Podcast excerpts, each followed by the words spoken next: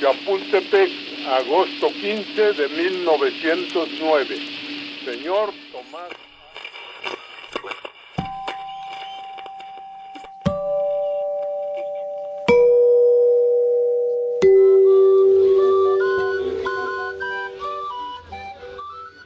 Hola, el siguiente podcast surge a partir de una grabación hecha a una transmisión de Facebook Live en la página de México en el Corazón. Soy Abraham Villedas y te invito a que te quedes para encontrarte con la historia, con el arte, con la arquitectura, para encontrarte con México en el corazón.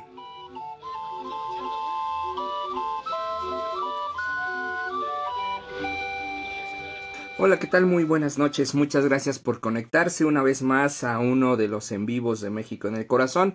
Pues eh, volvemos, volvemos a las andadas, volvemos a estas transmisiones en vivo ya para cerrar el año.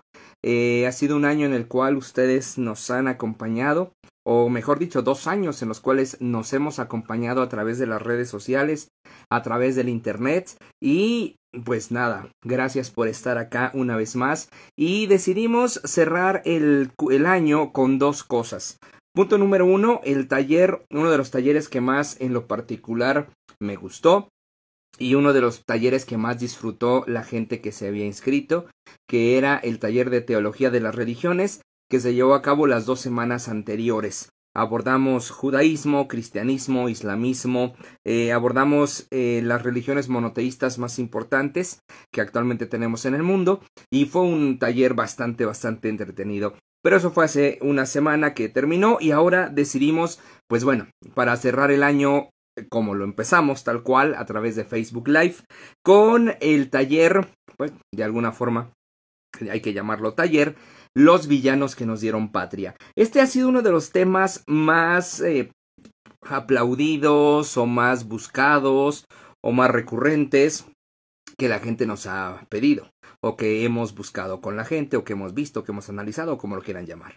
Eh, arribar, eh, abordar, mejor dicho, a ese tipo de personajes que de una u otra manera están señalados por la historia de México o por lo menos por la historia oficial de México como traidores a la patria o como vendepatrias o como eh, villanos de nuestra historia resulta bastante interesante. ¿Por qué? Porque solamente de esa forma nosotros logramos comprender también cómo es que en México comprendemos tanto a los héroes como a los villanos. Al final de cuentas, la, la frase mil veces repetida la historia la escriben los vencedores es bastante cierta y por lo menos en el discurso político, por lo menos en el, en el discurso de la historia, así se ha manejado.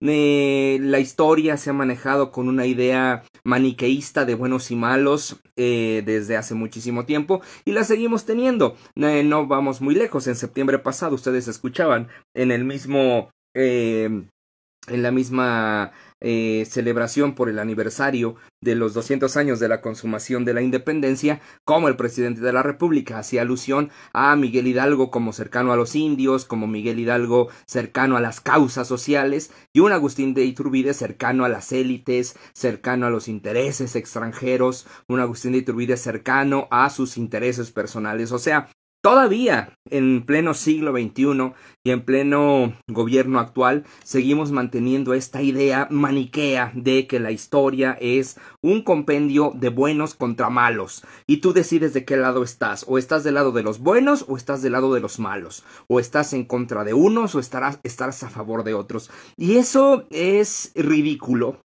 eh, eh, hablando de historia y hablando de otras muchas más materias, pero particularmente hablando de historia, es sumamente ridículo. Eh, no podemos hablar de una historia blanca o negra, no podemos hablar de una historia buena o mala, tenemos que hablar de una historia con una gran cantidad de colores, con una gran cantidad de matices y con una gran cantidad de personajes a lo largo de ella. Entonces, bueno, pues vamos a abordar, vamos a abordar algunos de los villanos que nos han dado patria y hoy vamos a empezar con uno de los villanos eh, que más eh, que más se repudia y que va de la mano con dos eh, cuestiones ahí por ahí importantes, que es la iglesia, porque vamos a abordar directamente al tribunal del Santo Oficio, vamos a abordar la Inquisición. Pero antes de esto, pues muchas gracias a, quienes están conectados. Dice el numerito del en vivo que son 18 personas. Eh, yo alcanzo a ver algunas imágenes, algunas fotografías. No los reconozco a todos. Sé que por ahí anda Elba, sé que por ahí anda Beatriz, sé que está Zaira, sé que está Sofía, seguramente estará por allá David. Eh, muchas gracias. Eh, Maribel escribió buenas noches. Buenas noches, Beatriz. Rocío Galván también anda por acá presente. Muy buenas noches. Bueno, son las que han mandado saludos. Tres. Saludos a ustedes. Gracias por estar presentes. Y la dinámica que vamos a tener va a ser la misma a otras ocasiones. Si ustedes tienen la oportunidad de apoyar económicamente el proyecto de México en el corazón, pues háganlo económicamente a través de una transferencia electrónica, un depósito bancario, este, no sé, de muchas formas lo pueden hacer. Para quienes están lejos de México, como Beatriz, lo hace a través de PayPal. Eh, para algunos es más fácil tal vez. Para mí es creo que más útil la transferencia electrónica. Ahí están los datos de la cuenta bancaria, está el número de cuenta, está la clave interbancaria, y está el número de tarjeta, todo de BBVA y a nombre de José Abraham Villedas Martínez. Ojalá que lo puedan hacer, ojalá que puedan cooperar, ojalá que puedan mocharse. Y vamos a dar oportunidad a que ustedes eh, compartan la transmisión, a que ustedes eh, escriban alguna duda. Ya les dije el tema, vamos a estar platicando sobre sobre el tribunal del Santo Oficio, vamos a trabajar sobre la Inquisición. Si tienen algunas preguntas específicas sobre el tema, hagan el favor de escribirlas, de anotarlas, con toda confianza. Eh, compartan la transmisión, etiqueten a sus amigos, no sé si conocen algún amigo que le pueda interesar, que le guste la historia, que le guste el chisme. Hay que recordar que la historia es chisme, no es otra cosa. Entonces, si a algún amigo le gusta el chisme, pues con toda confianza, avísele, etiquételo y compártale la transmisión. Pero antes de entrar de lleno al tema, vamos a seguir de alguna forma la manera de trabajar que habíamos tenido a lo largo de la pandemia, que hacíamos una lectura previa para dar oportunidad a que se acercara más gente. En esta ocasión vamos a leer este libro, bueno, este pequeño librito, este, que se llama Querido Diego, te abraza Keila. Es un libro escrito a partir del imaginario de la eh, escritora Elena Poniatowska, es un libro que nos habla de las cartas escritas por Angelina Belov. Angelina Belov es una, fue una pintura rusa eh, que está metida en los nacimientos del siglo pasado, del siglo XX, está metida en las vanguardias, está metida en estas eh, principales eh, primeras ideas de la emancipación femenina. Angelina Belov es una mujer que logra exiliarse de Rusia hacia Francia y está con Diego durante 10 años de su vida. Es, podemos decirlo así, la primera mujer de Diego Rivera, la primera esposa de Diego Rivera, y es una mujer a quien Diego Rivera termina abandonándola en Francia. Termina abandonándola en medio de la, de la pobreza, en medio de, eh, del frío francés, termina abandonándola eh, en un mundo de artistas hombres es una mujer que trata de sobresalir, le cuesta muchísimo trabajo, pero al final de cuentas lo lograría de una u otra forma. Y Elena Poniatowska lo que ha hecho es reescribir, imaginar las cartas que Angelina Belov le escribe desde Francia a Diego Rivera. Si bien es cierto, sabemos que desde eh, octubre de 1921 hasta 1922 eh, ella está escribiendo constantemente a Diego Rivera. Diego Rivera jamás contesta una carta. Diego Rivera jamás le responde una llamada telefónica. Diego Rivera jamás contesta un telegrama. Diego Rivera jamás vuelve a tener un contacto con Angelina Belov.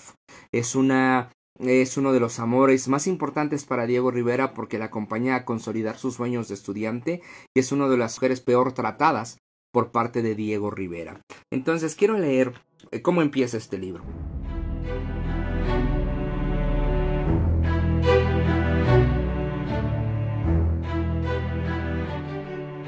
...19 de octubre de 1921... ...en el estudio... ...todo ha quedado igual... ...querido Diego... ...tus pinceles se yerguen en el vaso... ...muy limpios como a ti te gusta... ...atesoro hasta el más mínimo papel en que has trazado una línea... En la mañana, como si estuvieras presente, me siento a preparar las ilustraciones para el floreal. He abandonado las formas geométricas y me encuentro bien haciendo paisajes, un tanto dolientes y grises, borrosos y solitarios. Siento que también yo podría borrarme con facilidad. Cuando se publique te enviaré la revista. Veo a tus amigos, sobre todo a Elie Howard. Él lamenta tu silencio, te extraña, dice que París sin ti está vacío. Si él dice eso, imagínate lo que diré yo. Mi español avanza a pasos agigantados y para que lo compruebes adjunto esta fotografía en la que escribí especialmente para ti. Tu mujer te manda muchos besos con esta, querido Diego. Recibe esta fotografía hasta que nos veamos. No salió muy bien, pero en ella y en la anterior tendrás algo de mí. Sé fuerte como lo has sido y perdona la debilidad de tu mujer. Te besa una vez más, Kiela. Después 7 de noviembre de 1921. Ni una línea tuya, y el frío no ceja en su intento de congelarnos. Se inicia un invierno crudísimo y me recuerda a otro que tú y yo quisiéramos olvidar. Hasta tú abandonas la tela para ir a buscar el combustible. ¿Recuerdas cómo los Severini llevaron un carrito de mano desde Montparnasse hasta más allá de la carretera, donde nos consiguieron medio saco de carbón? Hoy en la mañana, al alimentar nuestra estufita, pienso en nuestro hijo. Recuerdo las casas ricas que tenían calefacción central a todo lujo. Eran, creo, calderas que funcionaban con gas y como los Setting, Miguel y María se llevaron al niño a su departamento en Eole, preservarlo. Yo no quise dejarte. Estaba segura de que sin mí ni siquiera interrumpirías tu trabajo para comer. Iba a ver al niño todas las tardes mientras tú te absorbías en el matemático. Caminaba por las calles, la nieve ennegrecida, enlodada por las pisadas de, las, de los transeúntes, y el corazón me latía muy fuerte ante la perspectiva de ver a mi hijo. Los settings me dijeron que apenas se recuperara lo llevarían a Biarritz. Me conmovía el cuidado con que trataban al niño. María, sobre todo, lo sacaba de la cuna, una cuna lindísima como nunca Dieguito la tuvo, con una precaución de enfermera. Aún la miro separar las cobijas blancas, la sabanita bordada para que pudiera yo verlo mejor. Hoy pasó muy buena noche, murmuraba contenta. Lo velaba. Ella parecía la madre, yo la visita. De hecho, así era, pero no me daban celos. Al contrario, agradecía al cielo la amistad de los Setting, las dulces manos de la joven María arropando a mi hijo. Al regresar a la casa veía yo los rostros sombríos de los hombres en la calle, las mujeres envueltas en sus bufandas, ni un solo niño. Las noticias siempre eran malas y la conserje se encargaba de dármelas. No hay leche en todo París. O dicen que van a interrumpir el sistema municipal de bombeo porque no hay carbón para que las máquinas sigan funcionando. Y más aún, el agua congelada eh, está reventando las tuberías. Dios mío, todos vamos a morir. Después de varios días, el médico declaró que Dieguito estaba fuera de peligro, que había pasado la pulmonía. Podríamos muy pronto llevárnoslo al taller conseguir algo de carbón. Los Setting vendrían a verlo, nos llevarían té del mundo, té que traían de Moscú. Más tarde viajaríamos a Berlitz, los tres juntos, el niño, tú y yo, cuando tuvieras menos trabajo. Imaginaba yo a Dieguito asoleándose, a Dieguito sobre tus piernas, a Dieguito frente al mar. Imagínate días felices y buenos, tan buenos como los Setting y su casa en medio de los grandes pinos que purifican el aire como me lo ha contado María casa en que no habría privaciones ni raciamiento, en que nuestro hijo empezaría a caminar fortalecido por los baños de sol y el yodo del agua de mar. Dos semanas más tarde, cuando María Cetic me entregó a Dieguito, vi en sus ojos un relámpago de temor. Todavía le cubrió la carita con una esquina de la cobija y lo puso en mis brazos precipitadamente. Me hubiera quedado con él unos días más, Angelina. Es tan buen niño, tan bonito, pero imagino cuánto te debe extrañarlo. Tú dejaste tus pinceles al vernos entrar y me ayudaste a acomodar el pequeño bulto en su cama. Te amo, Diego. Ahora mismo siento un dolor casi insoportable en el pecho. En la calle así me sucedió. Me golpea tu recuerdo y ya no puedo caminar y algo me duele tanto que tengo que recargarme contra la pared. El otro día un gendarme se acercó. Madame, ¿se siente bien? Moví de un lado a otro la cabeza. Iba a responderle que era el amor, ya lo ves. Soy rusa, soy sentimental y soy mujer, pero pensé que mi acento me delataría y los funcionarios franceses no quieren a los extranjeros. Seguí adelante, todos los días sigo adelante. Salgo de la cama y pienso que cada paso que doy me acerca a ti. que pronto pasarán los meses, ay, cuántos, de tu instalación, que dentro de poco enviarás por mí para que siempre esté a tu lado. Te cubre de besos, tu quiera.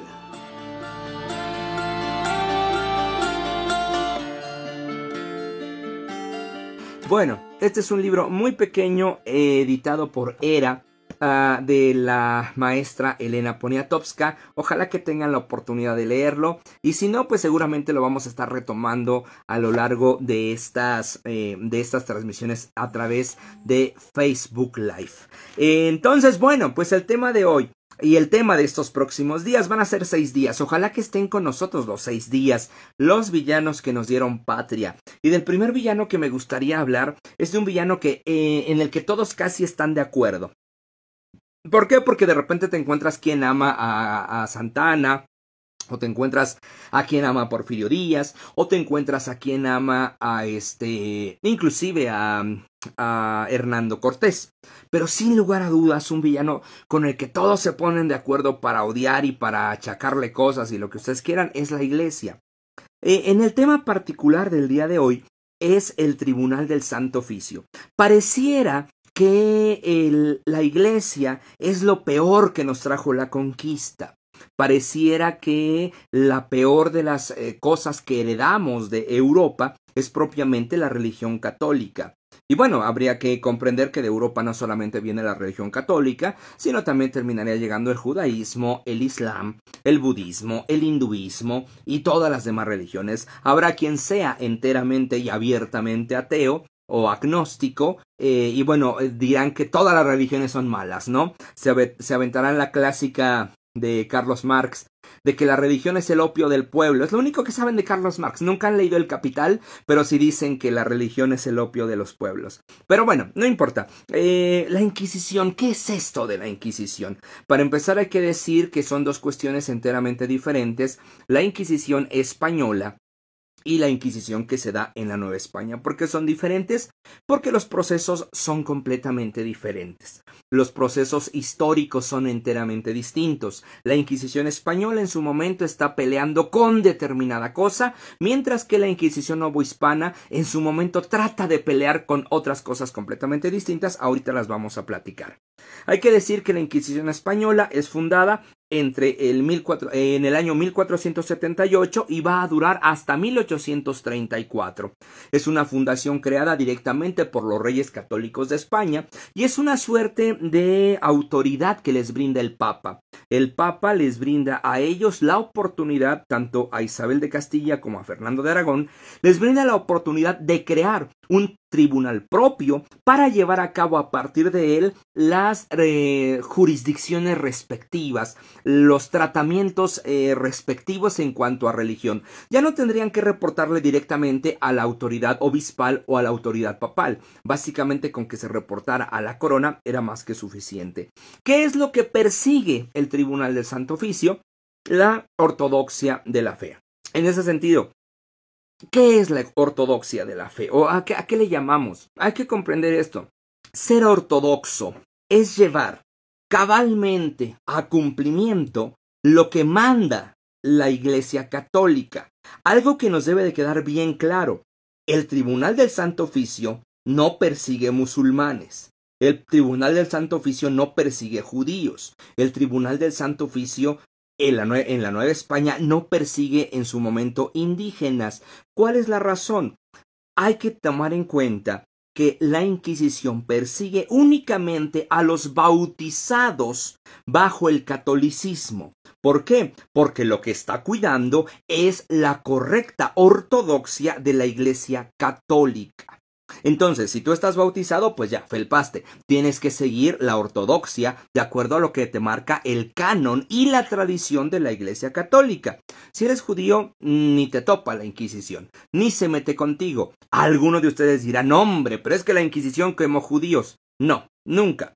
Lo que quemó la Iglesia, eh, la Inquisición en su momento, eh, lo que los que se llevaron a brazo secular fueron judaizantes. Es un concepto completamente distinto.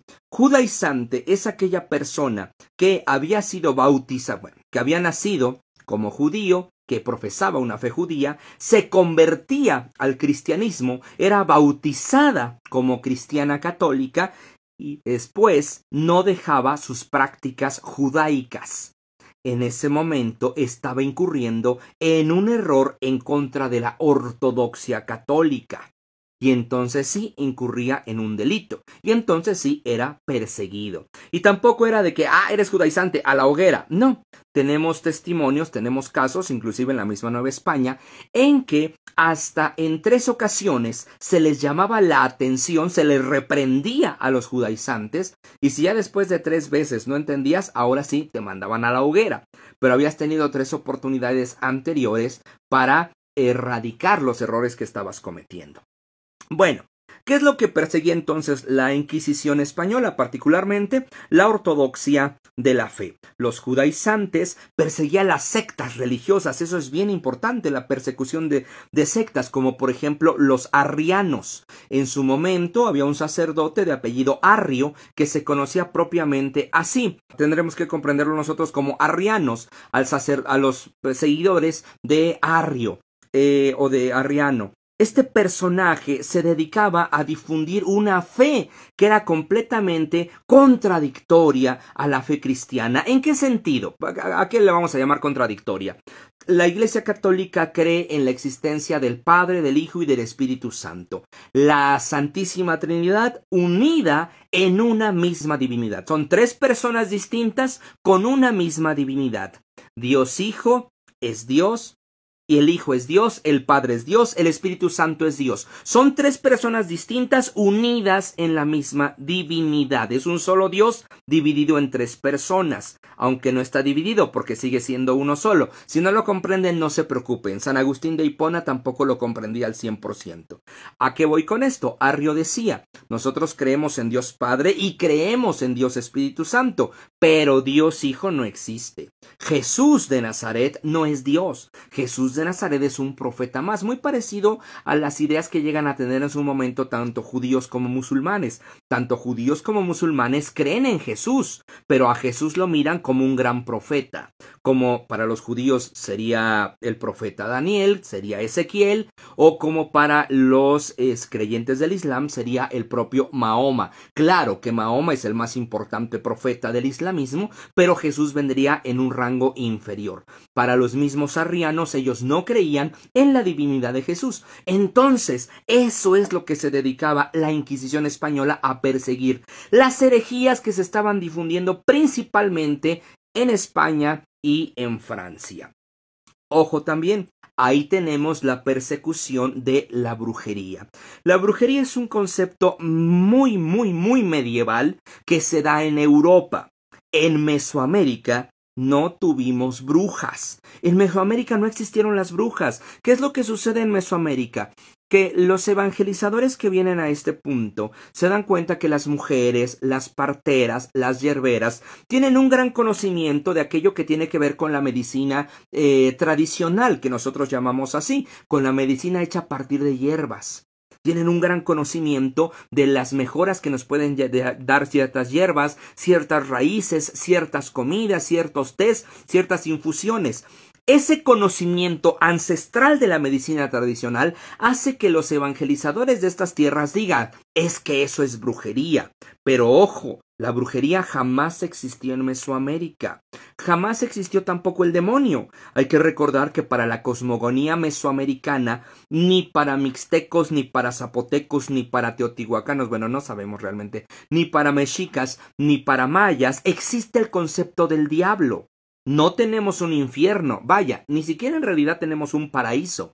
Si nosotros nos podemos, nos ponemos a hablar de a dónde van los muertos mexicas, pues algunos irán al Mictlán, algunos irán al Tlalocan, algunos irán este al Omeyoacán, algunos irán a otro lado.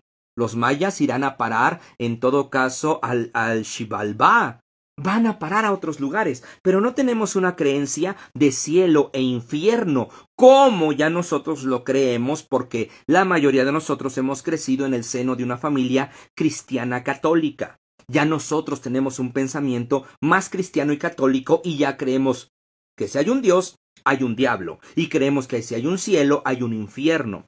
En Mesoamérica no existía esa idea. Entonces tampoco conocíamos al diablo.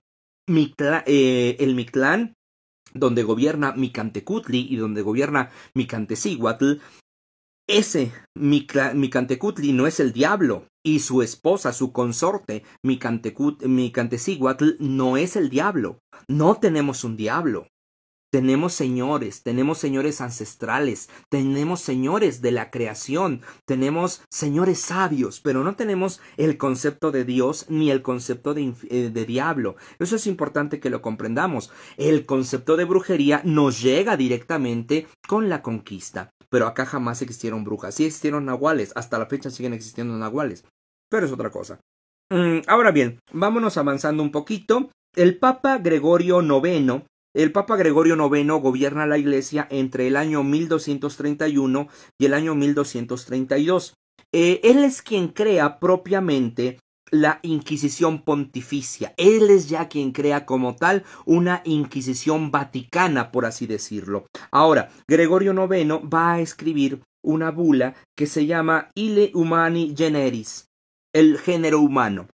En esta, eh, en esta bula que escribe el Papa Gregorio IX, eh, si ustedes no lo saben, bueno, seguramente lo saben, o si no, pues aquí para eso estamos, aquí para saberlo. Ahorita que dije estas tres palabras, ile humani generi. Las bulas papales siempre se nombran con las primeras tres palabras que ha escrito el Papa. Eh, las bulas papales todas se siguen escribiendo a mano. Ustedes han visto que el Papa carga un gran anillo en la mano derecha, el famoso anillo del pescador. Ese anillo tiene dos cuestiones, una cuestión simbólica y una cuestión práctica. La parte simbólica es que ese anillo representa la autoridad del Papa como obispo de Roma y la autoridad práctica está en que ese anillo sirve para sellar los documentos que salen de la oficina del Santo Padre. Todo lo que sale de la oficina del Papa, las cartas, los documentos oficiales, deben incluir el sello del Papa. Cuando se lleva a cabo la presencia de estas bulas, eh, las bulas deben ser llevadas a, deben, deben de llevar ese sello papal. Si ustedes fueran al archivo vaticano, encontrarían que las bulas papales son pergaminos eh, grandes. Podemos hablar a lo mejor de este un metro, un metro por un metro, un metro cuadrado, pensemos así, todo escrito a mano, y al final viene la firma del Santo Padre, la, firma autógrafa, y viene un listoncito rojo en el cual está un poquito de lacre con el sello del Papa, para dar autenticidad a este documento que se está imprimiendo. ¿Por qué les digo que pueden ir al archivo Vaticano, al archivo secreto Vaticano? Porque pueden hacerlo. Se llama archivo secreto Vaticano porque así se llama, pero pueden ir cualquiera de ustedes, venden hasta souvenirs y pueden traerle a su, a su familia un vaso, una taza, un llavero que dice Archivo Secreto Vaticano. Cualquiera de ustedes podía entrar, simplemente tienen que justificar su presencia dentro del Archivo Secreto Vaticano. Tienen que decir, bueno, tengo un tema de estudio, tengo un tema de tesis, tengo un tema de maestría, de doctorado, de lo que ustedes quieran, aquí está el tema y necesito entrar al archivo. Y entonces te dejan pasar. ¿no? O sea, no, no crean que es el código da Vinci, Down Brown, todo cerrado bajo llave y no. No es así. No es así de fácil. Y bueno, eh, sí es cierto, hay partes del archivo vaticano que no todas son eh, fáciles de consultar, no todas están accesibles a, la consulta pública. Por ejemplo, algunos documentos de pontificados como el de Juan Pablo II o pontificados como el de Benedicto XVI siguen cerrados porque eh, tiene que pasar un tiempo prudente, quizás 50, 60, 70, 80 años, para que la gente los pueda descubrir. En ocasiones se habla de que hay documentos que podrían interferir con la imagen de la persona eh, a quien se está investigando. En este caso habría que decir que en, la situación de Juan Pablo II, pues técnicamente los documentos de su pontificado fueron estudiados al momento de ser declarado santo por la Iglesia Católica. Los documentos de su pontificado, no, de sus, no, no, sus documentos de cuando estaba en Cracovia, no cuando su documento estaba en otro lado, eh, no cuando él estaba como obispo o eh, arzobispo o como sacerdote o en otra iglesia. Estamos hablando de los documentos de su pontificado. Dos cuestiones completamente distintas. Recordemos que el santo se llama Juan Pablo II, no se llama Carol Boitigua. Son dos personas distintas. Bueno, si les causa dudas, pregúntenme. Eh, en esta encíclica que escribe el Papa Gregorio IX, Ili Humani Generi, escribe y principalmente deja a frailes franciscanos y a frailes dominicos la cuestión de la custodia principalmente de la fe. La ortodoxia recaería eh, específicamente en las órdenes religiosas, principalmente franciscanos, pero sobre todo dominicos. ¿Por qué? Los dominicos, los dominicanes, los perros del Señor, los frailes de la Orden de Santo Domingo de Guzmán. Ellos son los más doctos en la fe católica. Los frailes dominicos eh, tienen un carisma especial. Si ustedes leyeran el lema de la Orden Dominica es alabar, bendecir y predicar. Alabar a Dios, predicar el Evangelio y bendecir a la creación de Dios para que tú puedas predicar. Debes de conocer perfectamente la doctrina cristiana, la doctrina católica. Los dominicos eran los más letrados, los más estudiosos de todas las órdenes religiosas. Por eso es que a ellos se les, se les deja el cargo de ser los, eh, los investigadores de la fe cristiana, de la ortodoxia cristiana. Bueno, ahora, algo que también se queda establecido en la Inquisición pontificia es que la Iglesia no va a matar a nadie. Lo que tiene que hacer la Iglesia es, una vez que ha llevado a cabo el juicio inquisitorial, que qué significa Inquisición? La palabra Inquisición o la palabra inquirir significa investigación. Una vez que se ha llevado a cabo la investigación, única, una vez que se ha inquirido sobre la persona, una vez que se ha indagado, una vez que se ha preguntado sobre la persona, se tiene una resolución. La persona es culpable o la persona es inocente. Si la persona era culpable de un delito muy grande, ¿a qué le llamo un delito muy grande? Pensemos en la profanación. Eh, la persona eh, podía ser declarada culpable y podía ser condenada a la muerte. La condena decía en el, en el documento reo relajado abrazo secular. ¿Qué significa que la persona es relajada a brazo secular? Que esta persona será entregada a las autoridades civiles para que ellas lleven a cabo la ejecutoria de muerte en contra de esa persona, en contra del reo. ¿Por qué? Porque en términos eh, prácticos la iglesia no puede asesinar a nadie. Si bien es cierto, se ha hecho, se ha llevado a cabo la investigación, se le ha declarado culpable, pero la iglesia no puede matar a ninguna persona. Por esta razón, las personas serán relajadas a brazo secular. Es decir, las personas eran entregadas al brazo secular, al brazo de la justicia civil, y de esta manera las autoridades civiles se encargaban de ejecutar la muerte sobre la persona. En términos prácticos, la iglesia nunca mató a una persona. En términos técnicos, pues obviamente sí, a un montón. Ah, sería hasta el Papa Inocencio IV cuando se aprueba la tortura. Esto se vuelve algo bastante, bastante importante. ¿Por qué? Ah, porque no todos los casos ameritaban tortura. No crean que ustedes eran acusados porque se habían robado una manzana y los iban luego luego a subir al potro, les iban a empezar a echar embudos, eh, este agua a través de un embudo. Eh, no, no todos los, no todos los castigos, no todos los delitos eh, merecían realmente una tortura. Eran muy pocos. Cuando hablo muy pocos, hablo tal vez de la bigamia, hablo sí de la herejía, hablo de algunos judaizantes, pero no a todas las personas se les llevaba a cabo la tortura como tal. Ahora bien, eh, vamos a dejar un poquito al lado la parte que tiene que ver con la Inquisición española, es nada más como para sentar las bases de lo que nosotros estamos hablando. Si alguien de ustedes tiene alguna duda o alguna pregunta, por favor hágame favor de decírmela. De igual forma, aprovecho este comercial para volver a colocar el número de cuenta, eh, el número, eh, la clave interbancaria y el número de tarjeta. Todo esto de BBVA y a nombre de José Abraham Villedas Martínez. Ojalá que tengan la oportunidad de echarnos la mano. Ya saben que por jugar a la emprendedor solemos no tener aguinaldo. Entonces, ojalá que las transmisiones en vivo sirvan para darnos aguinaldo. Entonces, este, pues ahí ustedes se ponen la del Puebla. Ojalá. Ah, eh, empezamos eh, más o menos, hemos estado entre 30 y 40 personas que van y que vienen. Ojalá que los que se queden por acá, que sean a lo mejor constantemente 10, 15 o 20, pues digan, pues ahí va una lana, ¿no? Ahí van, eh, si todos cooperan de a 50 pesos son 30, 5 por 3 son 15, bueno, pues ya más o menos va, va saliendo, ¿no? 50 pesos lo que se gastan en un Starbucks o en dos boleadas de zapatos o en una cajetilla de cigarros. Este, ah, mira, tu esposo poblano, dile que se moche, pero con dinero, no vaya a darnos el dulce típico poblano, este, porque eh, va a estar medio gacho.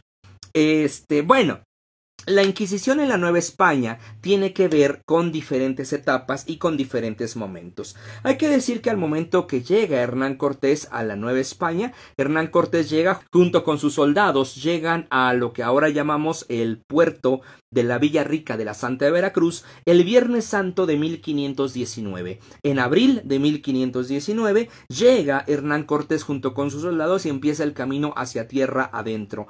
Hay que decir que cuando Hernán Cortés llega a estas tierras, él no viene directamente de España, eh, pasa por Cuba tres días a recargar gasolina y después se viene para acá. No, realmente Hernán Cortés ya tiene mucho tiempo en esto que tiene que ver con la experiencia de conquista del nuevo continente. Ya Hernán Cortés tiene sus propias ideas, inclusive de conquista, tiene sus propias ideas en torno a una república indiana, tiene sus propias ideas inclusive de autonomía para las tierras conquistadas. Eso lo vamos a platicar mañana cuando hablemos propiamente de don Hernando de Cortés. Él a su llegada al centro de México, cuando se entrevista con Moctezuma, pasa todo este desbarajuste que tiene que ver con la toma de el este eh, la toma del Templo Mayor, la matanza del Templo Mayor a cargo de don Pedro de Alvarado, eh, la huida de Tenochtitlán, la famosa eh, Noche Triste, bueno, que ya algunos llaman la Noche Victoriosa, Aquí hay una. Bueno, lo platicamos mañana. Lo de la noche triste lo platicamos mañana porque mañana es el tema de Hernán Cortés. No me quiero desviar más. Al final de cuentas, Hernán Cortés es quien escribe algunas cartas de referencia al, al, rey de España y le pide que envíe principalmente frailes franciscanos para evangelizar estas tierras. Los primeros evangelizadores que llegan son franciscanos y son doce. ¿Por qué son doce? Porque doce eran las tribus de Israel y porque doce eran los apóstoles que había elegido Jesús de Nazaret. Entonces los nuevos evangelizadores para este nuevo mundo tendrían que ser doce y tendrían que ser franciscanos. ¿Por qué franciscanos? Diría Hernán Cortés, porque los frailes franciscanos son los sacerdotes que tienen un apego mucho menor a los bienes materiales. Todos, todos los clérigos eh, seculares adoran las riquezas quieren el oro, quieren, eh, quieren los anillos, quieren las cruces de oro y plata. En cambio, los frailes franciscanos son más cercanos a la pobreza. Y lo que se requiere acá es un ejemplo para evangelizar. Es lo que pide Hernán Cortés. Que lleguen franciscanos y lo hacen. Eh, llegan encabezados por Fray Martín de Valencia. Eh, ¿Cuáles son las principales cualidades de estos frailes franciscanos? La prudencia, y el celo apostólico. Ellos vienen completamente llenos de la prudencia evangélica y vienen cargados de esa idea, de ese ideal de ser apóstoles en el nuevo mundo, de crear una nueva Jerusalén. ¿Por qué razón? Porque la iglesia ya la había regado en Europa. Y entonces de repente la iglesia dice, tenemos una nueva oportunidad en, en América, o bueno, en el nuevo mundo, para crear una nueva Jerusalén, para crear, para ganar almas hacia Dios. Y, y vienen para acá este y van a, van a fundar diferentes conventos. El convento más grande que tenemos en la Ciudad de México sería el convento de San Francisco el Grande, el más importante de los frailes franciscanos, donde está ahora la Torre Latinoamericana sobre el eje central, esquina con la calle de Madero. Hasta la fecha sobresale por ahí una iglesia, la iglesia de San Francisco, que es un pedacito de lo que era el convento grande de San Francisco. Hay que recordar que el convento de San Francisco llegaba desde el eje central hasta la calle de Gante eh, o al callejón de Gante y hasta el otro lado a la calle de Venustiano Carranza. Todo ese cuadro era parte del convento de San Francisco, lo que en su momento fuera el eh, zoológico de Moctezuma. Bueno, la Inquisición en la Nueva España se divide en tres momentos o se divide en tres partes. Tenemos una Inquisición monacal, tenemos una Inquisición episcopal y tenemos una Inquisición eh, como tribunal. Diría una inquisición, pues ya institucional como tal, hay que, hay que mencionarlo así. La primera inquisición es la que hacen los frailes, una inquisición monacal. Llegan los frailes, empiezan a ver qué es lo que está sucediendo en el nuevo mundo, se encuentran con los códices, para muchos de ellos los códices son una suerte de comunicación con el diablo, son cosas infernales, los ídolos en piedra son exactamente lo mismo, y es entonces en este primer momento cuando empieza una destrucción total de documentos pictográficos y de elementos eh, de de elementos escultóricos, destrucción de templos. No necesariamente la destrucción de templos por una cuestión ideológica, también tenía que ver con una cuestión arquitectónica. ¿Por qué? Si estamos construyendo una nueva ciudad, tenemos que destruir la que existe antes. Y si las piedras que tenemos nos sirven para la nueva construcción, la ocupamos. San se acabó. Ahí también deben de quitarse ustedes de la cabeza esta idea de, no hombres que quitaron, ocuparon las piedras para construir sus iglesias. ¿Cómo puede ser posible? Y se desgarran así las vestiduras. Y se rompen las ropas y hasta lloran y les sale sangre, ¿no? ¿Cómo puede ser posible? Pues es lógico, ahí estaban las piedras. Yo necesito piedras, ahí hay piedras, agarro las piedras. Es normal, es obvio, es utilitario. Muchas veces tratamos de buscarle tres pies al gato y muchas veces decimos no los Anunnakis, los este los este los Illuminati, los Opus Dei, no, no, a veces es muy fácil, a veces es muy sencillo, se necesitaban piedras, las piedras ahí estaban, ocupo las piedras, se acabó la conversación.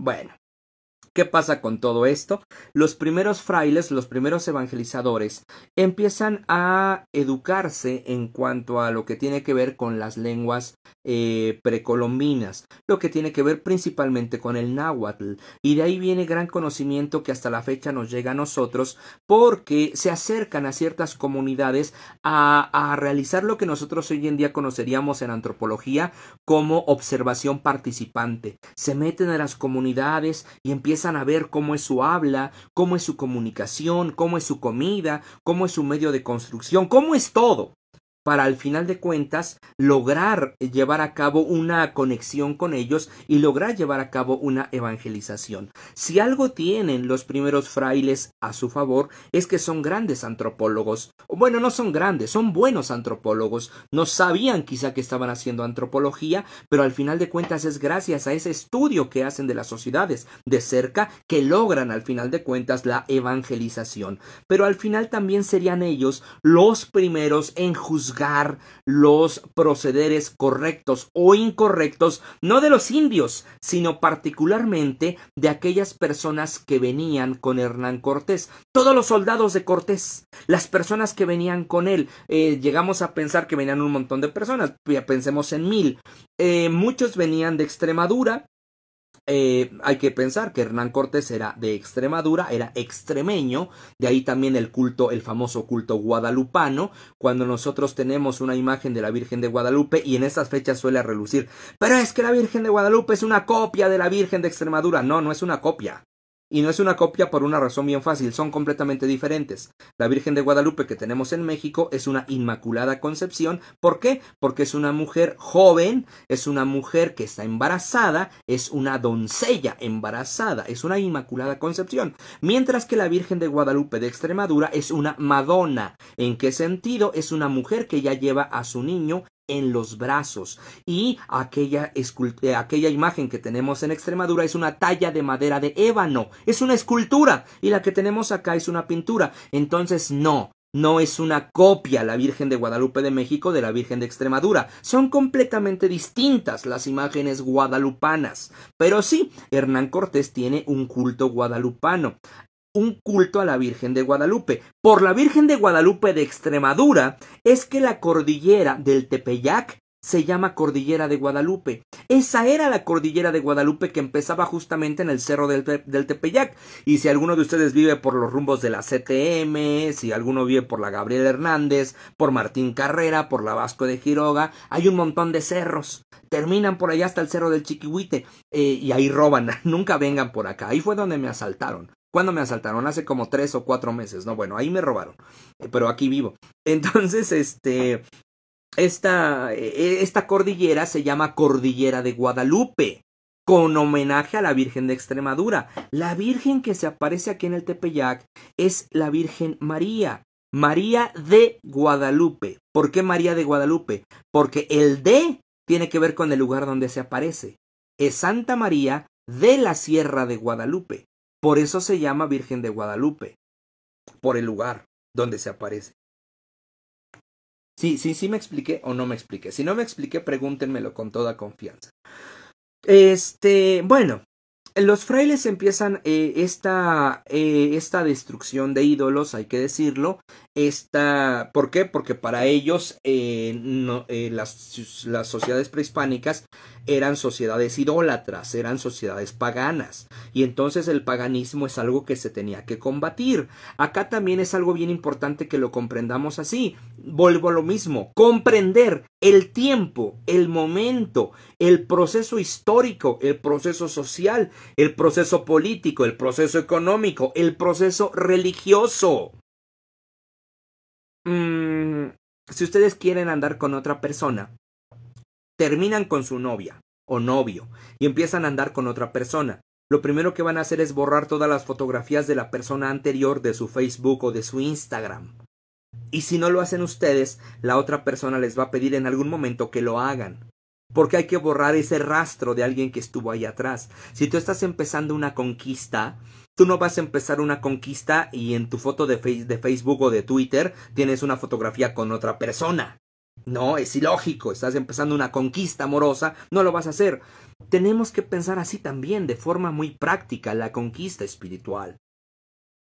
Tenemos que acabar con lo que existe antes de nosotros porque vamos a introducir una nueva fe. Y ahí no es una cuestión de maldad. Ahí no hablamos de una cuestión de es que ¿por qué fueron tan desgraciados? Porque es lo que tenían que hacer ellos desde su perspectiva, desde su visión del mundo religioso, desde su visión del mundo político, desde su visión de la salvación de las ánimas de las personas que están acá. No vienen necesariamente por el oro, no vienen por la plata, no vienen por las eh, por los bienes eh, materiales, vienen por la salvación de las almas. Y si para ellos en su, en su, en su pensamiento está acabar con códices, acabar con templos y acabar con ídolos para conseguir su objetivo, lo van a hacer. Que esté bien o que esté mal, para el proceso histórico es lo que se debió de hacer. Es así de fácil. No podemos pensar en que se fueron unos malditos porque lo hicieron, no. Pregúntenle a los tlaxcaltecas en su momento si los mexicas eran unos malditos o no eran unos malditos. Pregúntenle a los ochimilcas si los mexicas eran unos malditos o no eran unos malditos. Al final de cuentas, los, pueblos tributarios de los alrededores de la cuenca de México fueron quienes llevaron a cabo realmente la conquista de Tenochtitlán mil soldados que venían con Cortés no hubieran logrado llevar a cabo la conquista de este territorio. Fueron los pueblos tributarios. La conquista la hacen los pueblos tributarios, los pueblos, los pueblos precolombinos, no los españoles. Bueno, pues esa primera Inquisición suele ser, suele ser vista como un pequeño desastre. ¿Por qué? Porque están empezando a inventar cosas, están empezando a crear cosas y todavía no tenemos las bases suficientes para marcar un correcto derrotero en la vida de lo que será la Inquisición. Por eso se necesita la creación de obispados. Los obispados debemos entenderlos nosotros como territorios. Piensen en la alcaldía, piensen en un estado, piensen en la delegación, piensen en el municipio. El obispado no es otra cosa más que una alcaldía. El alcalde no es otra cosa más que un obispo. ¿Por qué se necesitaban obispos? Porque esos frailes necesitaban ya responderle a una autoridad. Llegaba el momento en que cada fraile hacía lo que quería, de acuerdo a lo que él pensaba que era correcto, y tampoco la iglesia podía funcionar así. Se necesitaba tener una correcta línea de ortodoxia, una, una, correcta línea doctrinal para seguir los pasos de la Iglesia Católica. Por eso es que se empiezan a designar obispos. El primer gran ah, obispo que tenemos en México sería Fray Juan de Zumárraga, que recibe el nombre de arzobispo de México, Fray Juan de Zumárraga. Sin embargo, Fray Juan de Zumárraga jamás fue arzobispo de México. Recibe el nombramiento, pero jamás toma posesión, jamás toma posesión del arzobispado de México como tal. Entonces, no es el primer arzobispo de México. Fray Juan de Zumárraga inaugura lo que sería la segunda etapa de la Inquisición novohispana, la Inquisición episcopal. Ya surgen los obispos y entonces la Inquisición va a ser guiada. Bueno, entonces los obispos serían los encargados de llevar a cabo las ejecutorias inquisitoriales. Y ahí Fray Juan de Zumárraga tiene uno de los peores errores en la historia de la Inquisición y de la historia de la Iglesia. ¿Por qué razón? Porque Fray Juan de Zumárraga se atreve a hacer un juicio inquisitorial en contra de algunas personas indígenas, algunas personas naturales de Texcoco, entre ellos don Carlos Ometochtli.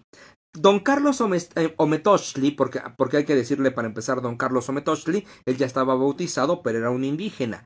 Don Carlos Ometochtli es llevado a la hoguera en 1539. Fray Juan de Zumárraga hace el proceso inquisitorial y lo manda a quemar junto con otras, no recuerdo si eran seis personas o no sé cuántas, pero los manda a quemar. Y aparte este Carlos Ometochtli era eh, nieto de Nezahualcóyotl.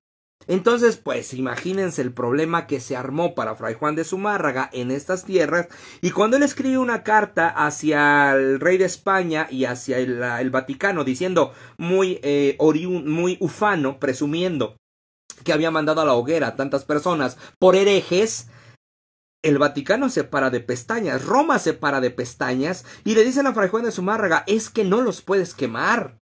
Porque hay que tomar en cuenta que los indios son neófitos en la fe. ¿A qué me refiero con neófito? No hay que entender la palabra como peyorativa. Hay que entenderla en este caso como una realidad. Una persona neófita es una persona no letrada, es una persona no instruida, una persona poco, eh, eh, poco, con poca sabiduría en torno a lo que se está viendo.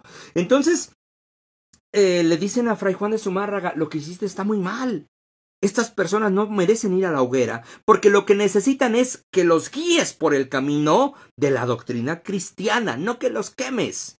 A partir de ese acontecimiento, Fray Juan de Zumárraga, que llevaba el cargo de inquisidor apostólico, eh, es reprendido fuertemente por el Vaticano y es reprendido fuertemente por la corona española. Y a partir de ese momento, de forma oficial, se establece que ningún indígena puede ser perseguido por el Tribunal del Santo Oficio. Por eso decimos, la Santa Inquisición, después de Carlos Ometochli, jamás quemó a un indígena. Jamás llevó a la hoguera a una persona, hombre o mujer, que fuera indio. Eso es algo bien importante, que nos debe de quedar claro. Ahora, ¿qué pasa con eh, Fray Juan de Zumárraga? Él lleva a cabo 131 procesos como inquisidor apostólico.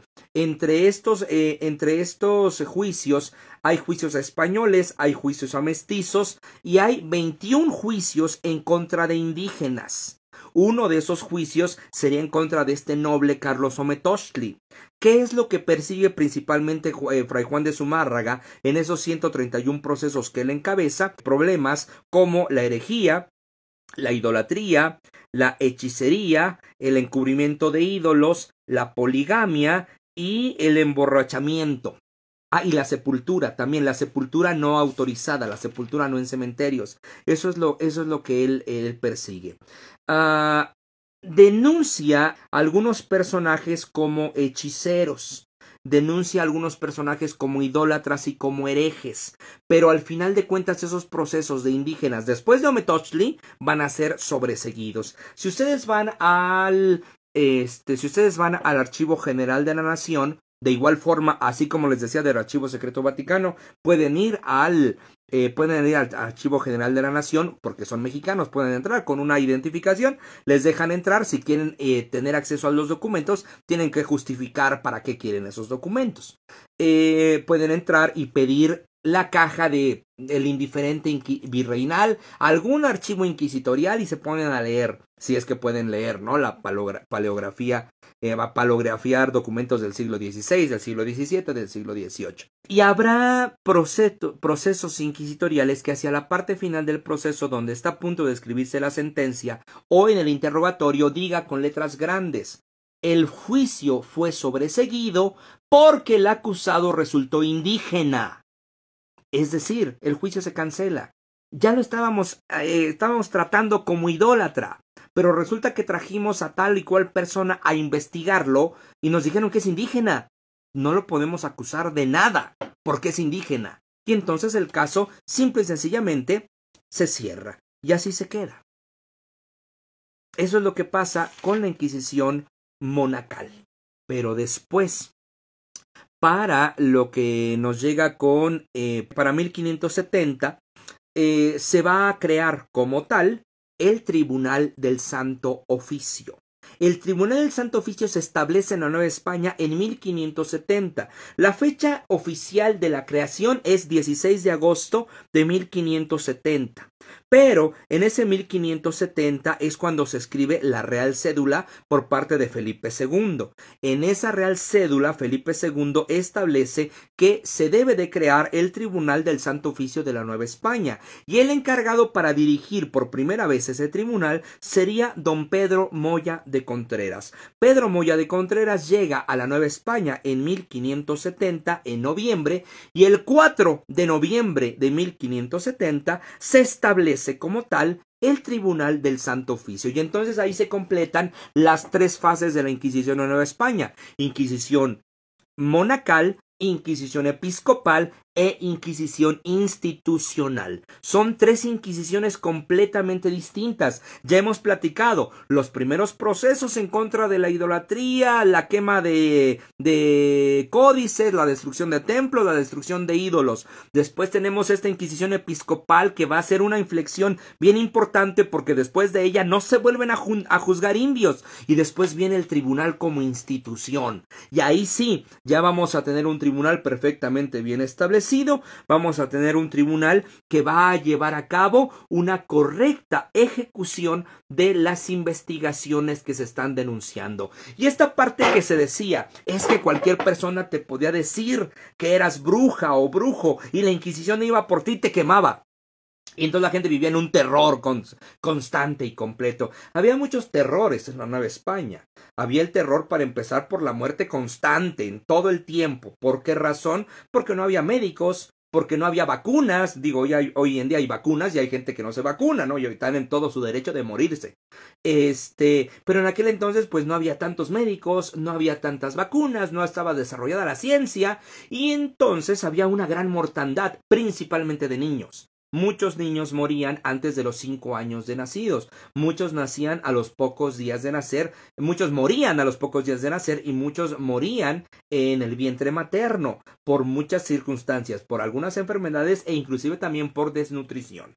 Entonces, la muerte era un proceso constante en el pensamiento novohispano. La muerte está presente. La gente, principalmente que viene de Europa, también tiene un pensamiento que tiene que ver con lo escatológico. ¿Qué significa lo escatológico? El pensamiento constante en el final de los tiempos. La parucía, el regreso de Cristo, la segunda venida de Cristo, la parucía, el, lo escatológico, el fin del mundo, el apocalipsis. Es un pensamiento constante, en realidad. La Inquisición va a reforzar ese tipo de pensamientos, obviamente. ¿Por qué? Porque una de las principales cosas que te dice la Inquisición es, si tú te mueres, muy seguramente te vas a ir al infierno. ¿Por qué razón? Porque tu alma está en pecado. Porque tú has cometido errores que se llaman pecados. Hay pecados veniales y hay pecados mortales. Un pecado venial es mentir, un pecado mortal es matar. Hay pecados veniales que se convierten en pecados mortales. Si te pasas diciendo cinco mentiras cada día, pues el conjunto de mentiras es como si agarraras una piedra y le echaras en un costal. Al final de cuentas va a ser incargable, insostenible ese costal y ese, ese pecado venial se convierte en un pecado mortal.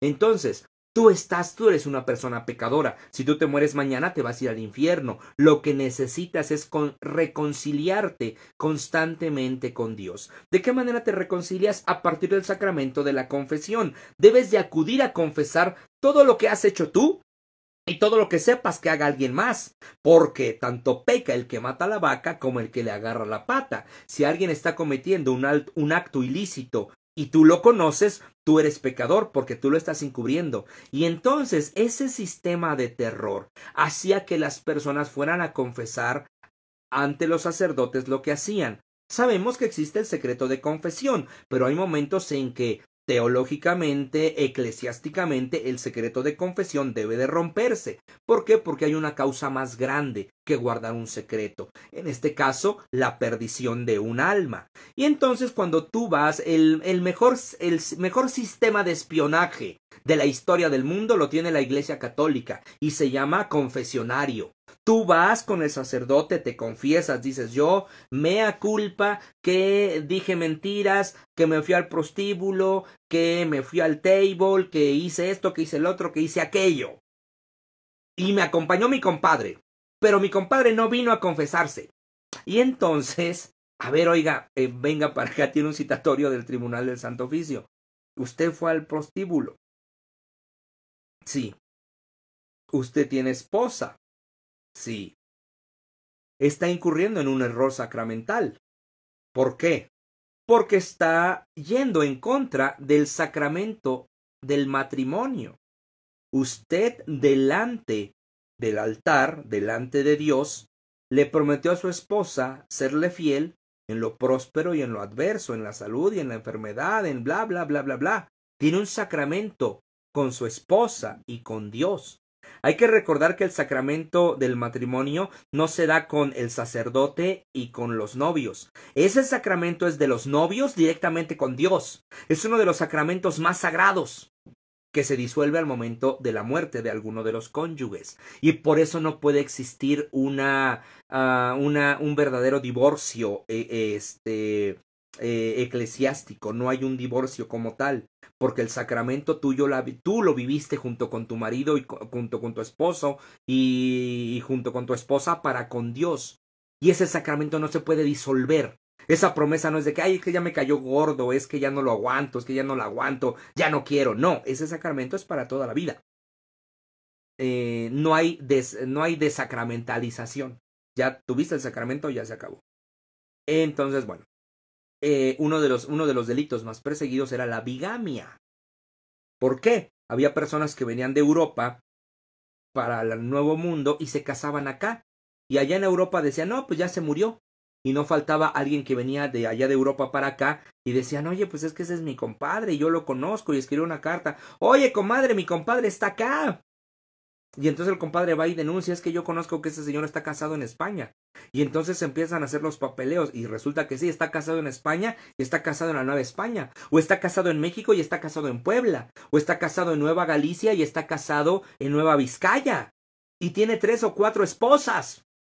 Y entonces viene el proceso inquisitorial que es un proceso bastante fuerte porque la bigamia se perseguía fuertemente y aparte lo peor que le podía pasar al hombre es que se quedaba con la primera esposa. Digo, si tenía tres o cuatro era porque a la primera que tal vez ya no la quería mucho y entonces su castigo era quedarse con la primera esposa. Estuviera en Puebla o estuviera en donde fuera. Tenía que regresar con su primera esposa. Y de aquellos lugares donde tenía las otras esposas, él quedaba desterrado y no podía volver a esos lugares, no volvía, no volvía a poder, eh, no podía volver a pisar esos nuevos lugares. Entonces uno de los, eh, los delitos que más perseguía el tribunal era el de la bigamia. Otro de los delitos que más se perseguía era el del judaizante, eh, los judaizantes. Ah, pero volvemos a la misma consideración. Una persona que era acusada de, de judaizante era traída, a ver, vamos a decir esto, ¿cómo se hacía el proceso? Yo vengo a denunciar que una persona es judaizante. Ok, muchas gracias. ¿Cómo se llama? No, pues Juanito Pérez. Eh, gracias, muchas gracias, señor Juanito Pérez. Su nombre nunca lo va a saber el acusado, solamente es para que yo lo sepa. Y su acusado está entonces por judaizante. Perfecto, muchas gracias. Voy a empezar un proceso de inquisición. Un proceso de investigación en contra del compadre de Juanito Pérez que se llama Jacobo Hernández judaizante. A ver, Jacobo Hernández. Mm, Jacobo Hernández, para empezar, hay que decir que está en la Nueva España, pero su familia era judía y vivía en España. Pues bueno, pero su familia era judía, él ya se bautizó, se llama Jacobo, pero ya se bautizó y está casado con una esposa por la Iglesia Católica. Bueno, hay que citar a su esposa, hay que citar a su suegra, hay que citar a su comadre, hay que citar a su compadre y hay que citar a dos vecinos seis o siete personas. A ver, venga para acá. Oiga, una duda que nosotros tenemos. Eh, ¿Ha visto usted al señor Jacobo Hernández eh, trabajar en sábado? No, curiosamente es una persona que, que en sábado no trabaja, aparentemente acaba sus ocupaciones y el viernes en la noche se encierran en su casa. Hemos visto que cenan en familia. Eh, su esposa compra en el mercado este, hierbas, espinacas, rábanos y es lo que cenan. Y nada más. Mm, ok. Bueno, muchas gracias. Eh, disculpe usted, viene la vecina. ¿Usted ha visto comer carne de puerco al señor Jacobo Hernández? Eh, no, dicen que el sabor de la carne de puerco no les gusta. No comen, no comen carne de puerco. Ok. Mm, bueno, gracias. A ver, usted es, es su esposo, sí. Se casaron por la iglesia, sí. Su esposo era judío, sí, pero se convirtió al cristianismo. ¿Por qué razón? Ah, lo que sucede es que nos querían quitar una tienda, nos dijeron que si nos hacíamos este, cristianos católicos, no nos quitaban la tienda y por eso se bautizó. Mm, ok. Después de hacer esas investigaciones, todo apunta a que el señor Jacobo Hernández es verdaderamente un judaizante, que se convirtió al cristianismo solamente por un interés económico, pero que no ha dejado sus prácticas. Es bautizado cristiano católico, pero está incurriendo en errores ortodoxos. Entonces tengo que traerlo para interrogarlo directamente. Y entonces sí, hubo una denuncia, Hubo un interrogatorio. Ahora viene una aprehensión. Señor Jacobo Hernández, gracias por estar aquí. Usted está acusado de un delito, no sé si usted lo sepa. No, no lo sé. Debe de saberlo.